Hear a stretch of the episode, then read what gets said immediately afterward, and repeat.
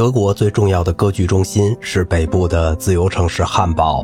威尼斯以外的第一所歌剧院于1678年在那里开幕，并出现了一种民族的歌剧。汉堡的歌剧一直存在到1738年，然后德国歌剧就失去了人们的宠爱。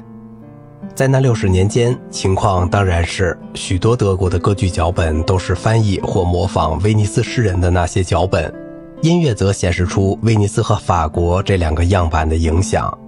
在德国歌剧的形成中，主要的本地潮流是校园剧和德语独唱歌曲。校园剧由学生们演出，是一些具有虔诚的、道德的或说教性质的短剧，其中插入一些音乐段落。在16世纪和17世纪早期，其数量相当多，但在三十年战争中已经消亡。由纽伦堡管风琴师西格蒙特·特奥菲尔·施塔登创作的一部早期的田园寓言剧《泽勒维格》，具有严肃的宗教风格，是最早上演的汉堡歌剧之一。那时的歌剧许多都是以圣经为题材的。德国的歌剧形式是歌唱剧。它是一种夹杂着歌曲和对白的戏剧。当德国作曲家用宣叙调替换对白时，他们整个的采用了意大利歌曲的宣叙调风格，但是在他们的咏叹调中更加兼收并蓄，也更加独立发展。有时还用法国风格的法国舞曲节奏写咏叹调。其他的咏叹调，例如约翰·希吉斯蒙德·库塞尔的《埃林多》中的可爱的牧场，就把德国的庄重和意大利的优雅结合起来。他也是一位吸收法国风格的作曲家。早期德国歌剧中更为常见的是一些当地原创的短小的分节歌曲，表现出清新而直率的旋律和节奏。这些咏叹调在风格和精神上都与意大利歌剧的凡式咏叹调大异其趣。大多要归功于这种主要繁荣于德国北部的大受欢迎的音乐风格。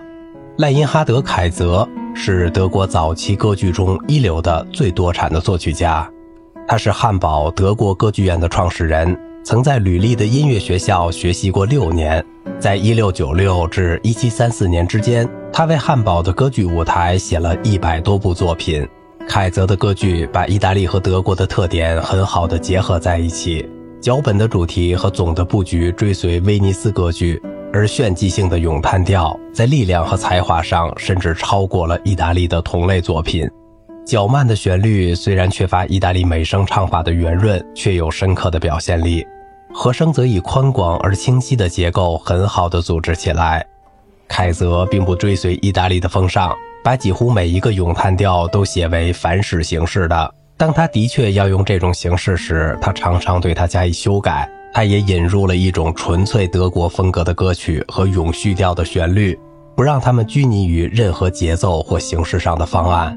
凯泽的伴奏就像巴洛克时期的其他德国作曲家那样，有着丰富的辅调肢体和有趣的低音线条。乐队中各种乐器的结合，以独立的旋律音型同人声协奏或竞争。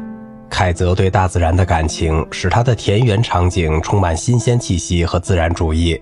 例如，在他著名的歌剧《克里萨斯》中，他把乡村乐器的效果同真实的模仿鸟叫的旋律线结合起来。凯泽在晚年也为许多闹剧谱曲。